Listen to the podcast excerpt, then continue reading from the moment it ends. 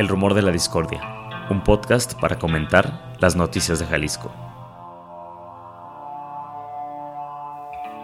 Un rumor es una voz que corre entre el público o un ruido confuso de voces. Bienvenidas, bienvenidos al Rumor de la Discordia. Estamos grabando el programa del lunes 21 de noviembre en viernes 18 de noviembre, Pepe Toral. ¿Qué tal Ángel? Sí, nos adelantamos porque viene el puente y eh, pues hay que descansar también eh, de los rumores de la discordia, pero eh, pues no, no vamos a dejar de tocar los temas más importantes y tenemos invitada de lujo, quienes nos ven en YouTube, ya la están viendo, ella es Tania Casillas, ¿cómo estás Tania? Hola, ¿qué tal? bien, gracias, gracias por invitarme. Tania, gracias reportera en Mural es de las compañeras chingonas. Ella estudió en la Septie, ¿no? En el Chilango, en la Escuela de Periodismo. Y en la UNIVA. En la UNIVA también. ¿Y tienes cuánto ya reporteando? Como seguridad, como nueve años más o menos. Nueve años seguridad. ¿Y antes? Pues iba y venía con otros temas ahí. Cubría Chile, mole y pozole, migración y así. Y ya eh, como reportera de la de justicia, ¿no? Que es la sección de seguridad en Mural.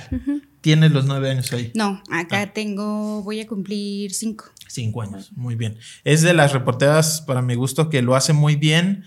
Eh, a mí me tocó ya hace muchos años reportear la, la nota roja, la nota policíaca y eh, creo que es muy fácil perder como la sensibilidad y casi volverte policía en tu pensamiento, ¿no? Y justificar. en el mal sentido, en el muy mal sentido. En el muy mal sentido, ¿no? Justificar abusos y así. Y se me hace muy chido cuando hay eh, compas como Tania que, que no pierden esa sensibilidad, ¿no? Que, que entienden a las víctimas y, les interesa rascarla. Entonces, bueno. Muchas pues gracias por venir a aportar. Sí, que también va a ser la idea, ¿no? Estar invitando a compañeras, a colegas para que estemos compartiendo las noticias. Sí. Comentándolas. Bueno, vamos a iniciar con una que inició el martes 15 de noviembre, el martes pasado, la mañana de ese martes, Emanuel Contreras, eh, apodado el Pechocho, como le gusta aquí a mucho Toral llamarlo, un supervisor de un grupo de mototaxis, fue privado de la libertad, fue secuestrado, fue otras palabras que se usan, levantado en Zapopan, en la colonia Jardines del Ixtépete, cuando intenta, bueno, cuando iba a dejar a su hijo en la escuela y después de su desaparición, martes y miércoles pasados, también decenas de mototaxistas protestaron en las calles, bloquearon avenidas como López Mateos para exigir su localización con vida y acusaban que elementos de la Fiscalía del Estado, algo que vamos a seguir comentando en este episodio, pues un señalamiento ya repetido a miembros de, la Fiscalía, ¿no? Eh, habían participado en su desaparición y que detrás de esta desaparición además estaba la resistencia a pagarle derecho de piso al cártel. Por ahí un manifestante citado en medios decía, hay un nido de ratas y de delincuentes que azota a la comunidad. Bueno, creo que eh, de entrada eh, hay que decir, él, ya aparece, ¿no? él ya lo encuentran el día de ayer jueves. Lo siento, encontró el jueves 17 de... El jueves pasado, ayer. Ayer. Ayer, ¿no? El jueves pasado y, llama la atención estos casos que visibiliza a la gente, se manifiestan y lo sueltan, ¿no? O sea, porque él lo encuentran golpeado ahí alrededor del, mercado de bastos. Y es de estos casos en donde pues se ve la importancia, creo yo, de, la movilización inmediata, ¿no? O sea, mm. se ve el mismo día que, que, lo desaparecen, empezar a salir a protestar, hay casos en los que sí ha funcionado. Aunque la fiscalía les diga que no. La fiscalía lo niega, ¿no? Sí, no, luego lo que están usando, o no sé si, porque lo tenían una práctica que tenían mucho, decirle a los familiares, no lo busque ahorita, no haga ruido, le puede pasar algo, y entonces ya te culpan, o sea, te, te hacen a ti culpable de lo que le puede pasar a tu familiar. Y ya habían parado un poquito, pero no sé si con el informe o así, me, me llegaron eh, dos casos donde les dicen no haga ruido, no diga nada, y entonces hay familias que pues dejan pasar 15 días, 20 días, y cuando ven que la fiscalía no hace nada, empiezan ya a moverse. Entonces, por eso digo, aunque, aunque la fiscalía les diga, no, van y denuncian, y a lo mejor es un protocolo eh, que se usa mucho en secuestro. O sea, quienes a lo mejor no estamos ahí en la seguridad no podemos decir, no, no le va a pasar nada. Pero ya varios colectivos han dicho que la movilización es muy importante en las primeras horas, aunque te digan que es que te lo van a matar y por tu culpa y porque es una forma eh, precisamente de que por las primeras horas son vitales de que te lo regresen con vida, aunque no sepan, la fiscalía se basa mucho en que pues no saben realmente qué pasó, si, si van a pedir al rato de rescate o si no saben de qué se trata y por lo tanto prefieren que no se muevan. O a veces yo creo que es como un asunto de para que no haya esa sensación de inseguridad de ver tantos desaparecidos en redes y así. Mm. Eh, pero, pero sí, las movilizaciones, por ejemplo, en este caso hubo otra donde cerraron periférico eh, por, por cuatro personas desaparecidas en San Juan de Ocotán. Ah, es verdad. Y también los regresaron. Entonces sí, es como tiene mucho que ver con que la familia, pues digan, o sea, me dijeron que no, pero de todas maneras yo voy a mover cielo y mar y tierra para, para recuperar lo que no es una garantía, pero hay algunos casos de, pues, de éxito, ¿no? Sí, no, o sea, no podemos decir aquí salgan a manifestarse y, van a regresárselo.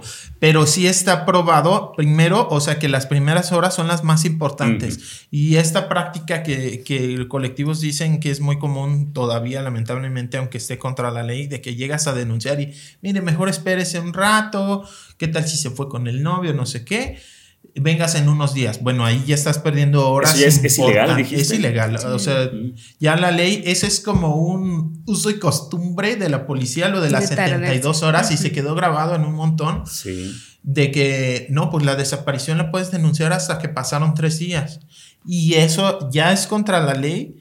Y es gravísimo porque justo las primeras horas es cuando todavía se le puede encontrar fácil, donde si hay una búsqueda inmediata, por ejemplo, la comisión de búsqueda, ¿no? Que es un, digamos, está la fiscalía que investiga delitos, en este caso está la Fiscalía Especial de Personas Desaparecidas que investiga ese delito, pero está la comisión de búsqueda que es civil, no mm. investigan delitos, su tarea es salir a buscar en el momento. Entonces, la tarea de ellos, si desapareció hace dos horas, va a ser súper más... Eh, eh, más fácil seguirle el rastro. Que si lo haces tres días después, ¿no? Porque en dos horas todavía alcanzas a hablar, a ver cámaras. Y que no, es garantía, pues, porque sé que muchas familias están, o sea, es como decir, como sentirse un poco juzgadas de tú no hiciste nada en las primeras horas, no es garantía. Y hay quienes han movido cielo, mar y tierra y pues no, ajá, no han localizado, pero pues ha habido algunos casos en los que ha sido posible, como el del Pechocho. Que en este caso parece que lo tienen también como muy identificado, ¿no? Esta práctica, o que ya era como casi casi respuesta a no, no ceder frente al, este cobro de derecho de piso, ¿no? Son los que están allá por Santana Tepetitlán, los, los mototaxis.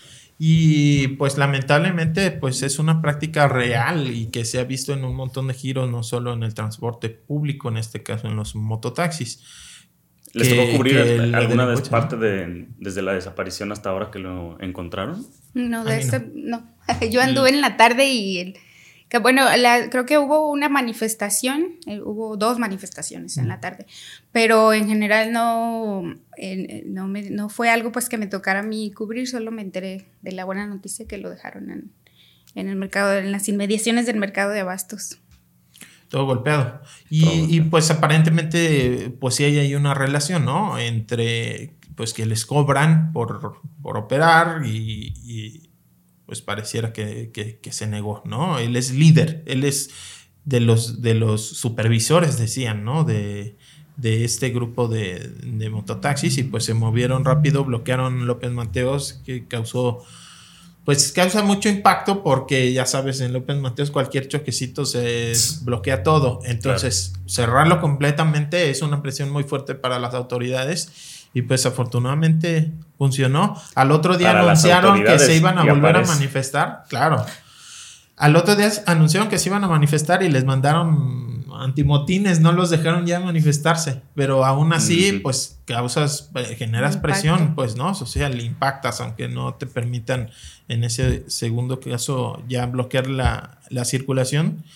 Eh, y afortunadamente aparece eh, Emanuel, el pechocho, lo dejan en libertad y pues bueno, queda ahí la duda de hasta dónde las autoridades estarán o no involucradas de alguna forma que esto nos permite entrar a la siguiente noticia, ¿no? Ayer, jueves 17 de noviembre, el pasado jueves 17 de noviembre, se da una noticia en, el informador a partir de unas solicitudes de transparencia se encuentra que por lo menos el año pasado hubo dos policías recluidos en centros penitenciarios y este año ya se registran 47. En total serían 49 policías detenidos, 26 de ellos están por desaparición forzada, 6 más de ellos por homicidio y de, bueno, esa es de entrada como la, parte de la noticia en, la cantidad de estos policías que han sido detenidos, ¿no? Y que la mayoría son por desaparición forzada. Hay que explicar un poco la diferencia, ¿no? Entre la desaparición como tal y la forzada es que en la forzada participan las autoridades a algún nivel, ¿no? Entonces estamos hablando que cuando es desaparición o no sabemos o son particulares. Civiles. O sea, grupos de crimen. O, o, crimen o, no, ¿no? Una venganza y, y, lo desaparecen por algo sin que necesariamente sea crimen organizado, pero es por particulares. Y cuando ya participa la autoridad de alguna forma, es cuando ya se le llama desaparición forzada. Por eso, pues en el caso de estos 26 eh, policías, de alguna forma colaboraron, participaron en alguna desaparición. No están sentenciados aún, pero sí ya son eh, policías que están procesados, ¿no? De alguna, de alguna manera. Sí, que de hecho querían ver si podíamos platicar de eso porque dice la nota de los procesados, que son estos 49, solo dos tienen, solo se tienen sentencias en dos casos, una por abuso sexual infantil y otra por homicidio. ¿Qué pasa en el 47, los otros 47 casos que no hay sentencias? Pues a veces es cuestión de tiempo, ¿no? habría que ver cuándo fue que los detuvieron y si todavía están a lo mejor en su, que fueron vinculados y están todavía en prisión preventiva y todavía no es como su tiempo.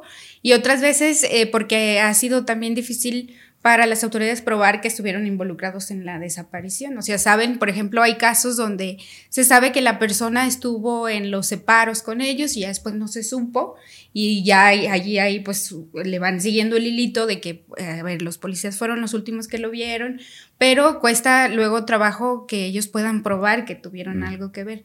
Pero generalmente a veces es eh, por cuestión de tiempo, porque sí han, sí han presumido por lo menos las vinculaciones de estas personas y ya en la vinculación pues es que, que, que el Ministerio Público pudo decirle al juez, yo creo y tengo este, pruebas de que este policía estuvo involucrado y ahí como que ya hubo más, eh, pues ya, ya tienen un poquito más de pruebas, a lo mejor. Como de avance. Ajá, algún avance que, que, muestre que sí realmente estuvieron ahí o que tuvieron algo que ver o incluso que, que, hubo pues testigos. Lo que, lo que yo a veces veo en estos casos es como cómo puede haber personas detenidas por una desaparición y no se localiza a la persona. Mm. También ahí frustra mucho saber eh, en casos de, de, de personas que han sido detenidas y que incluso ya vinculadas, ya su proceso está muy adelante y no se sabe aún de la persona desaparecida.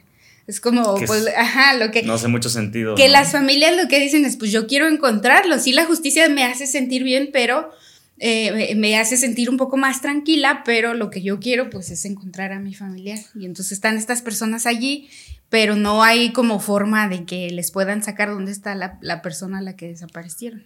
Que luego muchos, bueno, también yo eh, acompañando a las mamás del, colectivo de Sonora, muchas de ellas decían, nosotros no queremos justicia, ¿no? No buscamos justicia, lo que queremos es encontrar a nuestros familiares, incluso más allá de meter a alguien a, vincular a alguien a proceso, pues. Sí, digo, hay, hay posturas muy distintas entre los colectivos, pero hay mucha gente que eso piensa, ¿no? Es como, o sea, ya no me interesa si te meten a la cárcel o no, es más, ni saber quién fue, solo quiero encontrarlo, ¿no? Hay muchas posturas, pero está esa.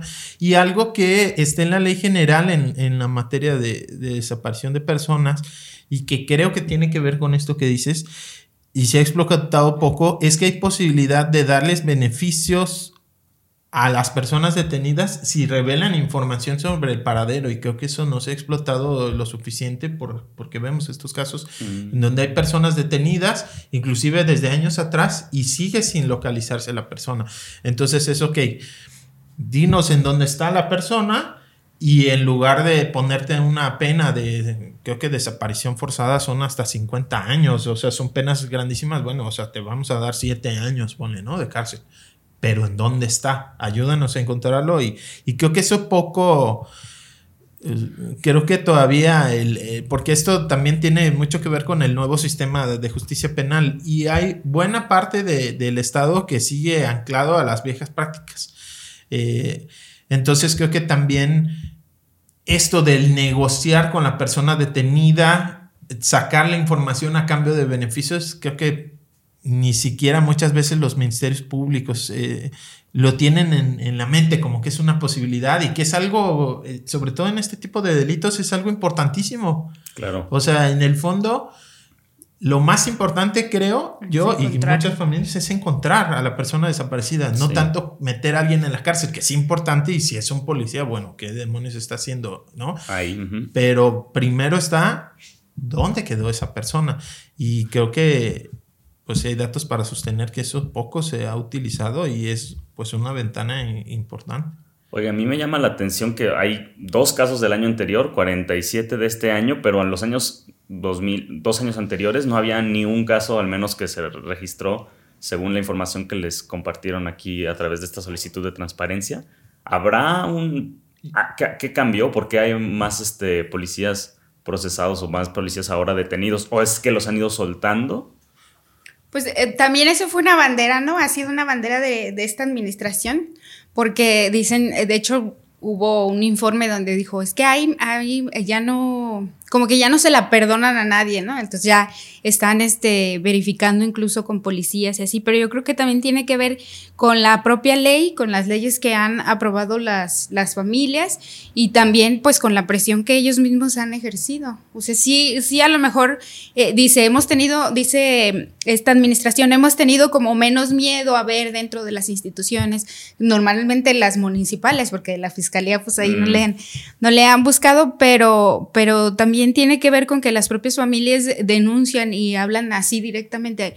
Eh, mi familiar la última vez que estuvo fue allí, fue detenido, hay datos de que policías lo detuvieron, como que ya a lo mejor no hay tanto, pues no sé si temor o tabú de decir fue un policía y entonces eso ha ido soltando uno y otro caso y otro.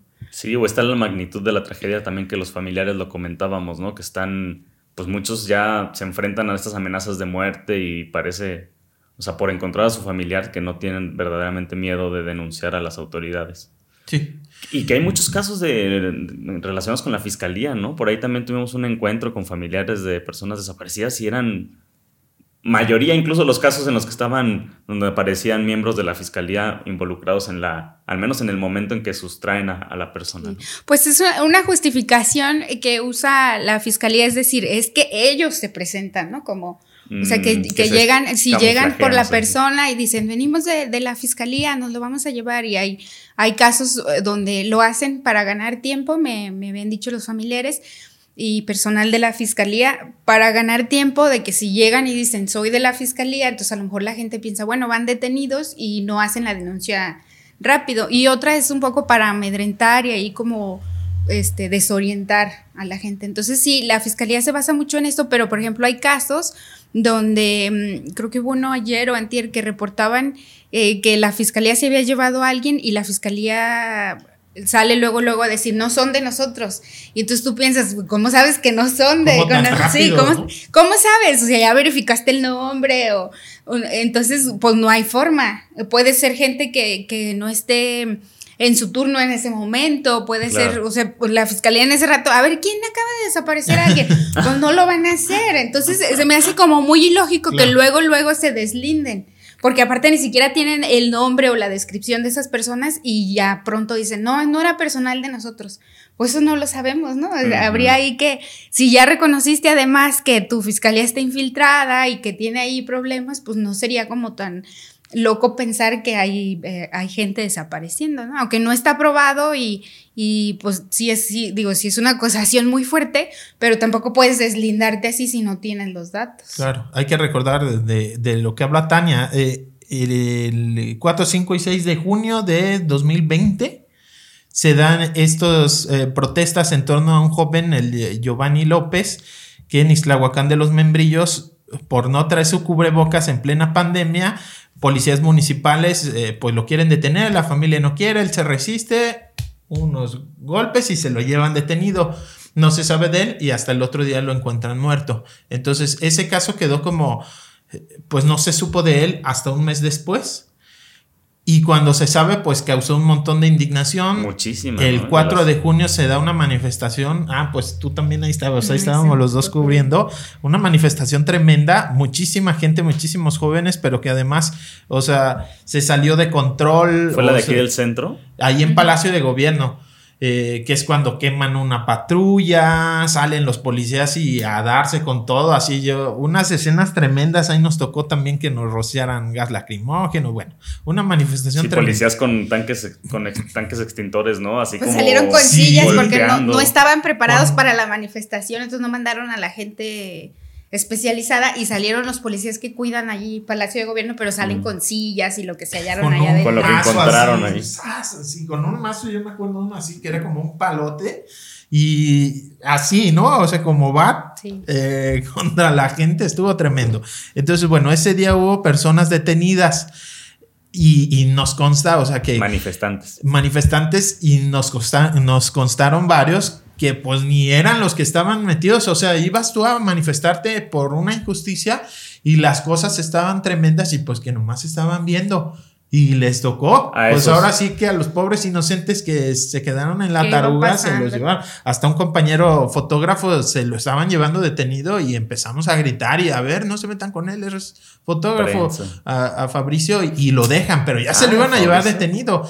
Entonces se llevaron a mucha gente que ni tenía por qué haberse lo llevado detenido por decir que mano dura o yo qué sé, ¿no? Y el 5 es cuando es una situación gravísima, gravísima, gravísima. Hay una manifestación justo para exigir que dejen en libertad a los que detuvieron en la manifestación del día anterior y se convoca en la Fiscalía del Estado. Que Y también estuvo- es peligrosísimo, ¿no? Que se haya convocado allá. Pues por sí, pues muchas cosas, ¿no? ¿O sí. no? Creo que Hasta sí fue imprudente, hasta- no supieron. No, pero es que no tenía Bueno, yo por nadie qué. se imagina Pues, lo que pasó, ¿no? Que, Ajá. que qué pasó todo, Pep. Ay, pues fue algo tremendo. O sea, Sí, no, pues sí. no empezaron a hacer redada. Yo, desde que llegué, amigos que iban a manifestarse ya me decían, oye, pues me pararon y me revisaron el celular, me basculearon todo y así yo, ¿cómo? Sí, ahorita que venía me, me bajé del camión. Les tocó la suerte que nomás les tocó una basculeada y pues un amedrentamiento, pero hubo a quienes Y les dijeron algo como insinuándoles de que mejor vete o. Ajá. Y ya, o sea, la idea era como inhibir la, la protesta ahí en la fiscalía. Pero pues lo tremendo fue que hubo gente que sí se la llevaron, que pues los golpean, los suben a camionetas, se los llevan a encerrar en la fiscalía en una jaula. Y ahí amenazas de muerte, burlas, robos, les roban sus pertenencias. Los dejan súper lejos, ¿no? Y que luego los quienes los llevaban declaran que, ah, es que yo pensé que los llevaba a su casa. Hay un, hay un involucrado que luego entrevistamos y pensamos que los estábamos regresando a su casa, así en el cerro, en, en, en Tlaquepaque, así. Este, Lejísimos, sí, ¿no? ajá, Que a unos los dejaron en el Cerro del 4, ¿no? También. Sin, tele- sin teléfonos, o sea, les Camionetas de la fiscalía cosas. con personas con ropa de civil, ¿no? Pero además con. Sin como con bats o con palos o qué tenían. Nosotros los vimos, o sea, los vimos pasar en una camioneta, eh, así con su pasamontañas y unos como mazos. Este, Que luego las imágenes se hicieron muy virales también, ¿no? Las sí, fotografías. es que estuvo tremendo, la verdad tremendo. O sea, era algo inaudito lo que estábamos viendo en ese momento. Desapariciones forzadas así a las 5 de la tarde, A los ojos de todo el alrededor de, la Fiscalía del Estado. Dices, ¿cómo puede ser unos Y lo que, yo, lo que yo decía ahí es como acaban de probar que saben desaparecer, o sea, porque Mm. la, la misma forma de llevártelos incomunicados, de asustarlos en el camino, pues ahí estás probando que el método lo tienes, ¿no? Que no esté acá este, justificado, que esté probado, pues ya es otra. Y la cosa Sí. estuvo tan tremenda y tan obvia que no tuvieron forma de negar pues lo que hicieron. Y Pero el yo pensé que iba a venir un derrumbe, que iba. Debió de haber ¿sabes? pasado y no pasó nada. Eso es lo más impactante. Lo único pues que el gobernador sale y dice, pues la verdad es que sí tenemos a una fiscalía infiltrada por, por la delincuencia y no de alguna forma culpa a eso. Eh, entonces, pues ya hay por lo menos el reconocimiento de que pues en la fiscalía está está infiltrada, hay personal que está ligado con la delincuencia, por lo menos ese reconocimiento, aunque aquí, pues, ¿por qué la delincuencia iba a querer que no se manifiesten? O sea, en este caso en particular, yo digo, a ver, no dudo nada que esté infiltrada la fiscalía, pero, o sea, pues, ¿por qué algún cártel, algún, algún, eh, algún Sí, grupo criminal no quiere que se manifiesten en fiscalía. O sea, a ver, me parece ilógico, pero bueno, lo cierto es que sí está infiltrada la fiscalía y estos casos de desaparición forzada creo que son claros en, en que la práctica la saben, ¿no? Y hay casos en donde, pues sí, efectivamente se participa. Bueno, ya hablamos de infiltraciones y de la autoridad y justo esa autoridad, bueno, esos partidos políticos, ahora hay un incremento del presupuesto para, para los partidos, ¿no? Se anuncia que aunque habían prometido em, que se iba, que la reforma electoral aprobada en octubre en el Congreso bajaría más de 100 millones de pesos el financiamiento a los partidos políticos, finalmente el Instituto de Participación Ciudadana de Jalisco, el IEPC, publica el reparto de presupuesto que pasa bueno, no solo no, no disminuyó, sino que aumentó casi cuatro veces de 168 millones considerados antes de la reforma a más de 406 millones de pesos para los partidos políticos. Más del doble. Eh, es todo un enredo legal. Eh, yo mm, entrevisté a, dos, al, coordinador de Morena, José María Martínez, este eh, personaje panista de toda la vida y que muy astutamente cuando es senador del PAN y ve que en 2018 pues el más fuerte es Andrés Manuel, pega el brinco y de pronto lo empezamos a ver en los mítines del PGI. ¿Qué hace aquí Chema Martínez, así del PAN más conservador? Para que aparte era representativo, ¿no? Sí, sí, sí, y era como el ejemplo del legislador panista eh, antiaborto y así, eh, y de pronto ya en los mítines, bueno, pues ahora es coordinador de Morena y es uno de los que salió a anunciar que se iba a ahorrar más de 100 millones de pesos con esta reforma que hicieron en octubre, que le iban a quitar dinero a los partidos para el bien de la población y usar ese dinero para salud y no sé qué. Bueno, entrevisté a él y al coordinador de Movimiento Ciudadano, el Quirino Velázquez, él eh, político casi de toda la vida porque hereda el gusto por la política de su papá, también Quirino Velázquez histórico, pues un eh, líder, un líder cacique, no sé cómo decirle, este, de Tlajomulco, que ha intentado ser alcalde, o su papá pues intentó ser alcalde toda la vida, no lo consiguió, regidor muchas veces, eh, cobijado por el PRD Jalisco en su momento, que sabemos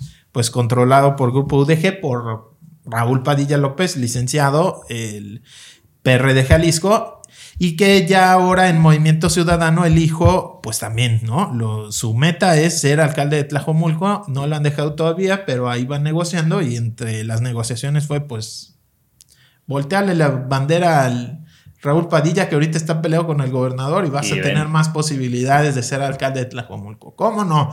Y es él el coordinador de Movimiento Ciudadano en el Congreso. Bueno, Ambos justificaban que se iba a reducir el dinero, en los hechos se aumenta, pero hay todo un enredo legal, una marometa que se dan para justificar que en realidad sí se redujo el presupuesto. Es todo un enredo. es todo un enredo. La ley general, es decir, la que, la que rige a todos los estados y todas las autoridades del país en materia electoral, fija cómo se calcula la bolsa de dinero para darle a los partidos en cada estado. Los partidos reciben financiamiento del INE, financiamiento a nivel nacional, pero, también sus partidos, digamos como sus... Eh, eh, no sé cómo se le llama, bueno, pero como pues la su representación, la sucursal o local de, cada estado recibe dinero de los estados, ¿no? Entonces, bueno, la constitución dice, no la constitución, la ley general dice cómo se calcula esa bolsa a partir del número de personas que están en el padrón y ese número de personas que pueden votar se multiplica por la UMA, que es esta unidad, de, medida que se va actualizando cada año. Eh, es lo que antes se usaban los salarios mínimos, ¿no? Para medir las multas y así, bueno, se cambió por la UMA digamos, se desligó con el salario mínimo y es una unidad de medida que aplica, que se va actualizando cada año según la inflación y que se usa para medir justo sanciones y demás, ¿no? Entonces, bueno, ahí está esa formulita.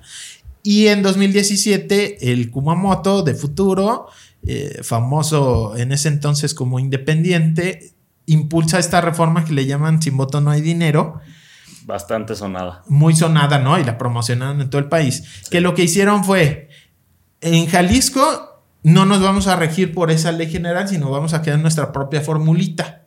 Y entonces en esta fórmula le reducen, digamos, en la fórmula en la fórmula de la ley general se multiplica el valor de la UMA por 60%.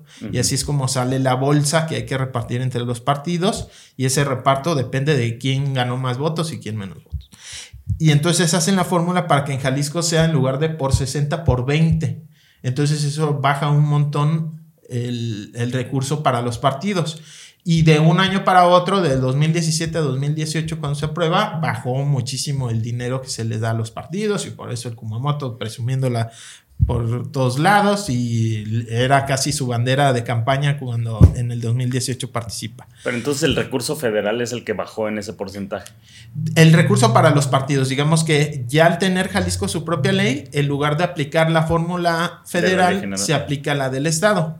¿Qué fue lo que pasó? ¿Quién es el que se la ahorra la lana entonces? ¿Quién no, quién no la gasta? Lo que pasa es que, pues al final de cuentas, es eh, dinero que queda disponible en el caso de aquí del gobierno de Jalisco. El gobierno de Jalisco le da su presupuesto al Instituto Electoral y el Instituto Electoral es el que lo va repartiendo a los partidos.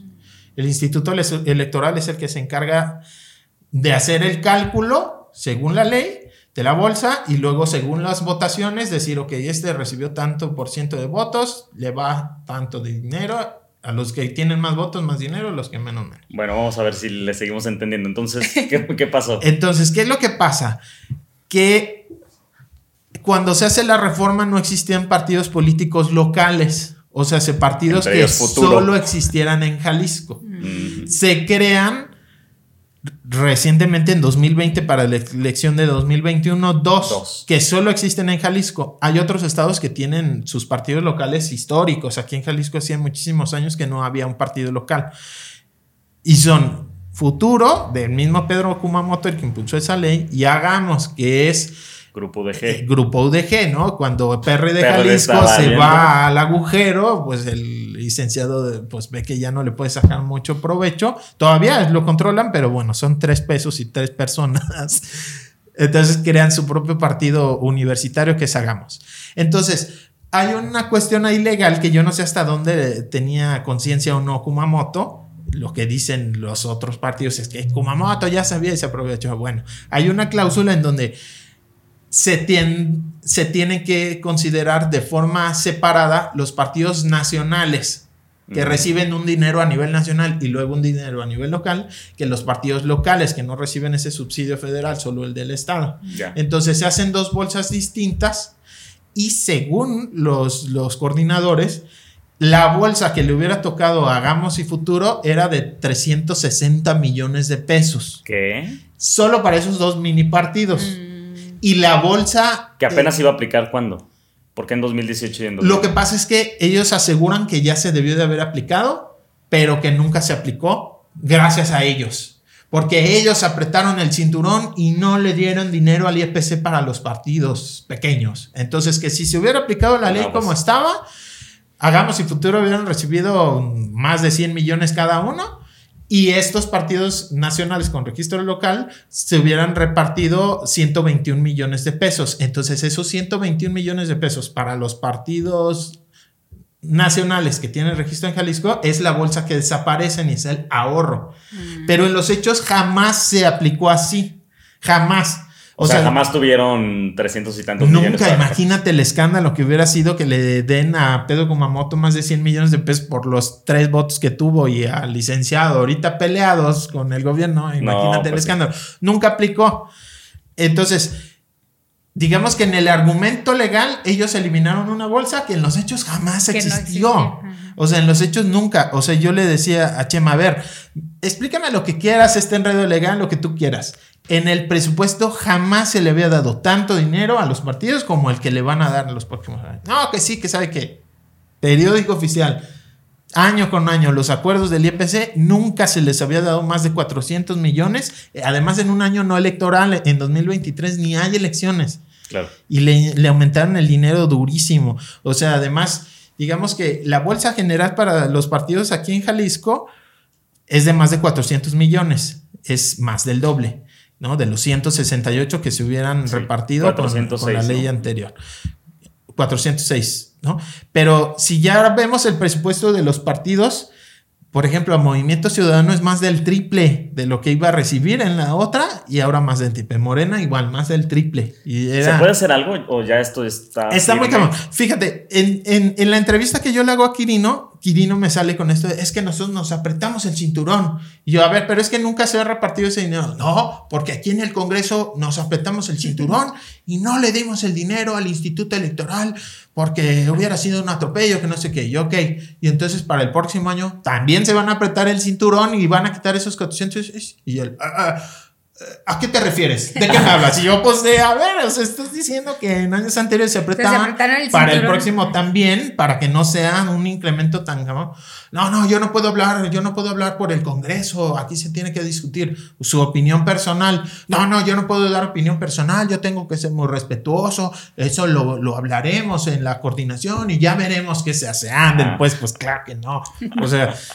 Nos metieron un golazazo y la verdad es que es súper incongruente que a nivel nacional ahorita están discutiendo la, reforma del PG. Sí, la reforma electoral. Que entre otras cosas es reducirle el presupuesto a los partidos en años no electorales, prácticamente desaparecer el recurso que se les da en años no electorales. Quizás se están adelantando para evitar ah, efectos. eso, con eso me salió Chema. Me dice, ah, lo que pasa es que si se aprueba la del PG y nosotros todavía tenemos esta ley aparte, pues iban a seguir recibiendo los partidos. Entonces, pues la eliminamos para ya nada más quedarnos con la ley federal.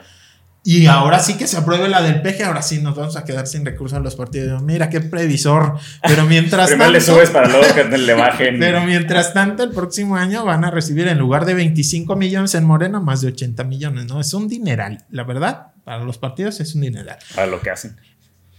¿Te acuerdas cuál es el presupuesto, por ejemplo, de personas desaparecidas? El que tiene, pues acaba de hacer ahí un, acaba de hacer un informe, sobre, el, ajá, sobre el presupuesto porque al final eh, lo que dice es que hay que tomar mucho en cuenta lo de la inflación y o sea que porque uno lo ve pues si, si eran no sé eh, no tengo ahorita el dato pero si eran 20 y te dicen el año siguiente van a ser 30 tú dices ah pues sí aumentó 40 50 pero tienes que tomar en cuenta un montón de, de, de cosas que, que, están este que, que, tienen que ver con la inflación o con que hubo movimientos o que hay que pagarle a más personal y entonces tomando todo eso en cuenta a veces no es tanto el el, aumento, pero sí Sí, era mínimo, ¿no? Ayer Jonathan Ávila también estuvo en entrevista en Cosa Pública y hablaba de ese, de que realmente actualizada la cifra con la inflación, creo que nada más había aumentado como un millón de pesos, una cosa así mínima.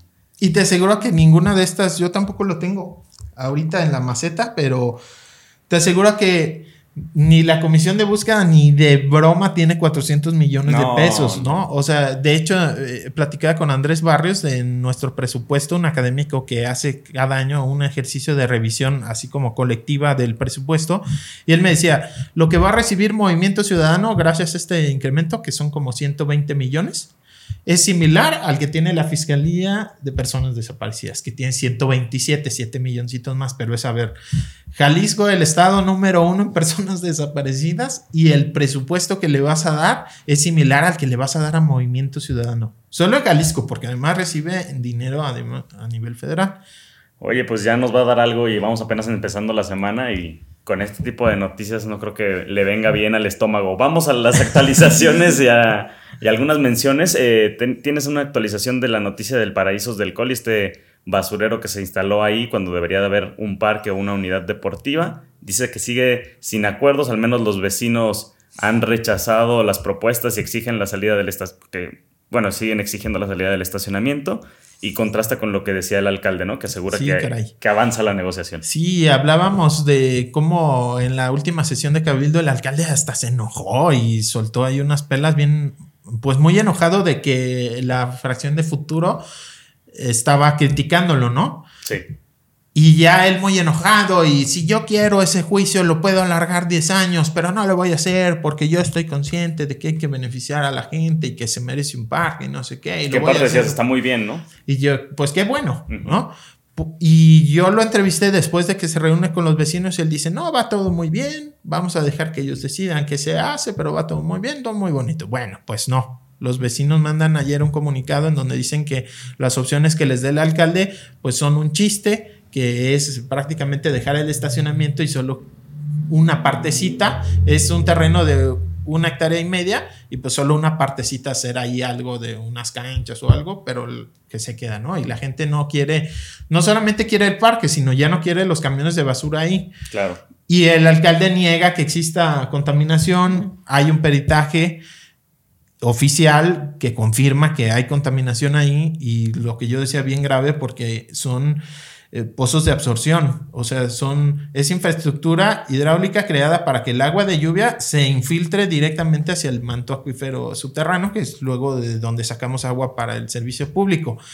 Y en esos son como unas eh, unos jeringas, ¿no? Ajá, unos que chupan el agua. Bueno, pues ahí está llegando lixiviados de los camiones de basura y aceite, ¿no? O sea, estamos recargando nuestros mantos acuíferos contaminados. Pues ojalá sí puedan avanzar estas negociaciones, ¿no? Sí, se ve difícil porque el alcalde está enojado. más que negociaciones, que el alcalde pues deje el, área para lo que tenía que ser. El alcalde se enoja porque lo estamos exhibiendo en medios y porque la oposición lo está tomando. ¿No? Entonces lo siente como un golpeteo, pero tiene que entender que es el municipio el responsable de haber puesto en ese lugar algo que no se podía hacer, que están ahorita operando de forma ilegal, mm. están yendo contra su propio reglamento y pues que la gente se merece un parque y tiene todo el derecho de hablar con cualquier fuerza política, no solo la ciudadanía no tiene por qué solo tener de interlocutor al gobierno en turno. Puede hablar con la oposición. Y los medios también. ¿Por qué van a callarse? ¿Por qué van a dejar de darnos información, no?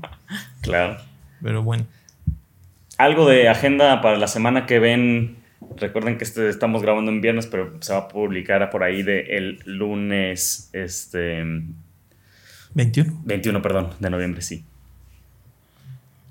¿Qué hay? Inicio de la FIL. ah, sí, claro, va a ser la manifestación. El miércoles, la otra mega manifestación, o así le ah, está prometiendo la Universidad de Guadalajara. La mega marcha. También hay, una contramarcha de, perdón, que me ¿Ah, estoy ¿sí? con lo del INE, ¿no? Eh, pero no sé si a nivel local va a haber. Ah, bueno, pues para cuando salga ya fue un día antes, ¿no? Sí, sí, sí, cierto. O sea, el próximo domingo, que vamos a ver qué pasa, el PG está convocando una manifestación a ver quién la tiene más grande. Ando medio confundido en mis tiempos.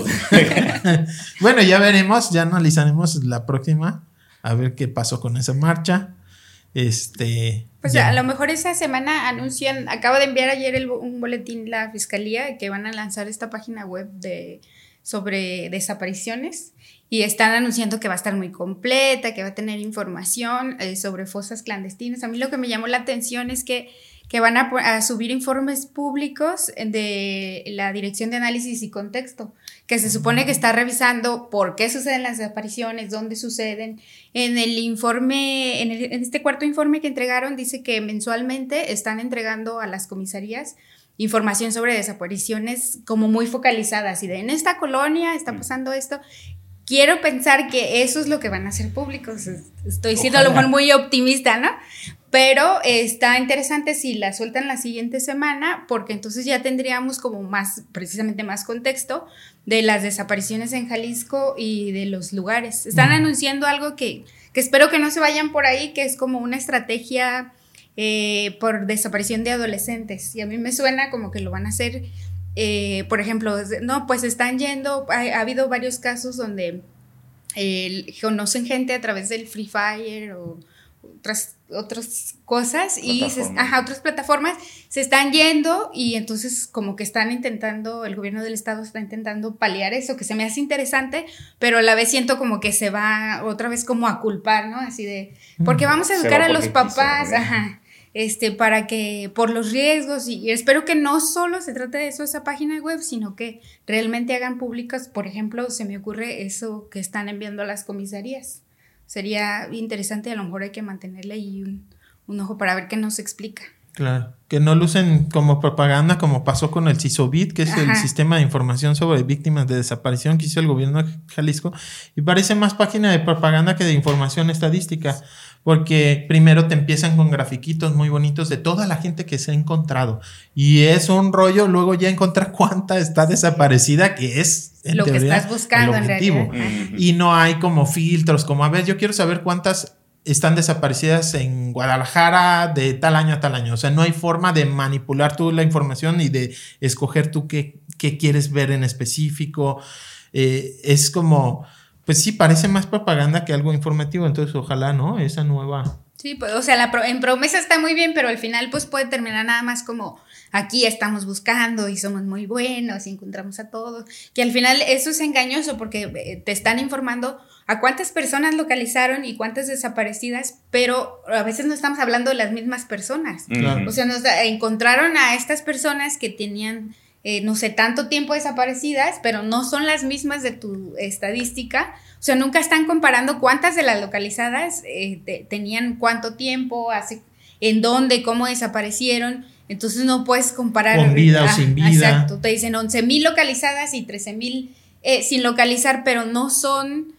O sea, no hay forma de comparar porque tu tiempo no es el mismo o porque estamos hablando de desapariciones que duraron tres días. O sea, no hay forma ahí de comparar si tu efectividad en localizar son las eh, eh, las mismas de las que tienes desaparecidas. Claro. Sí, totalmente.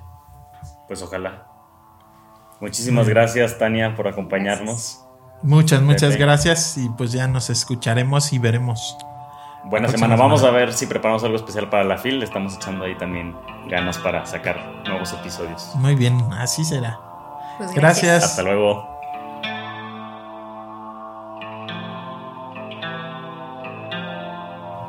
El Rumor de la Discordia, un podcast para comentar las noticias de Jalisco.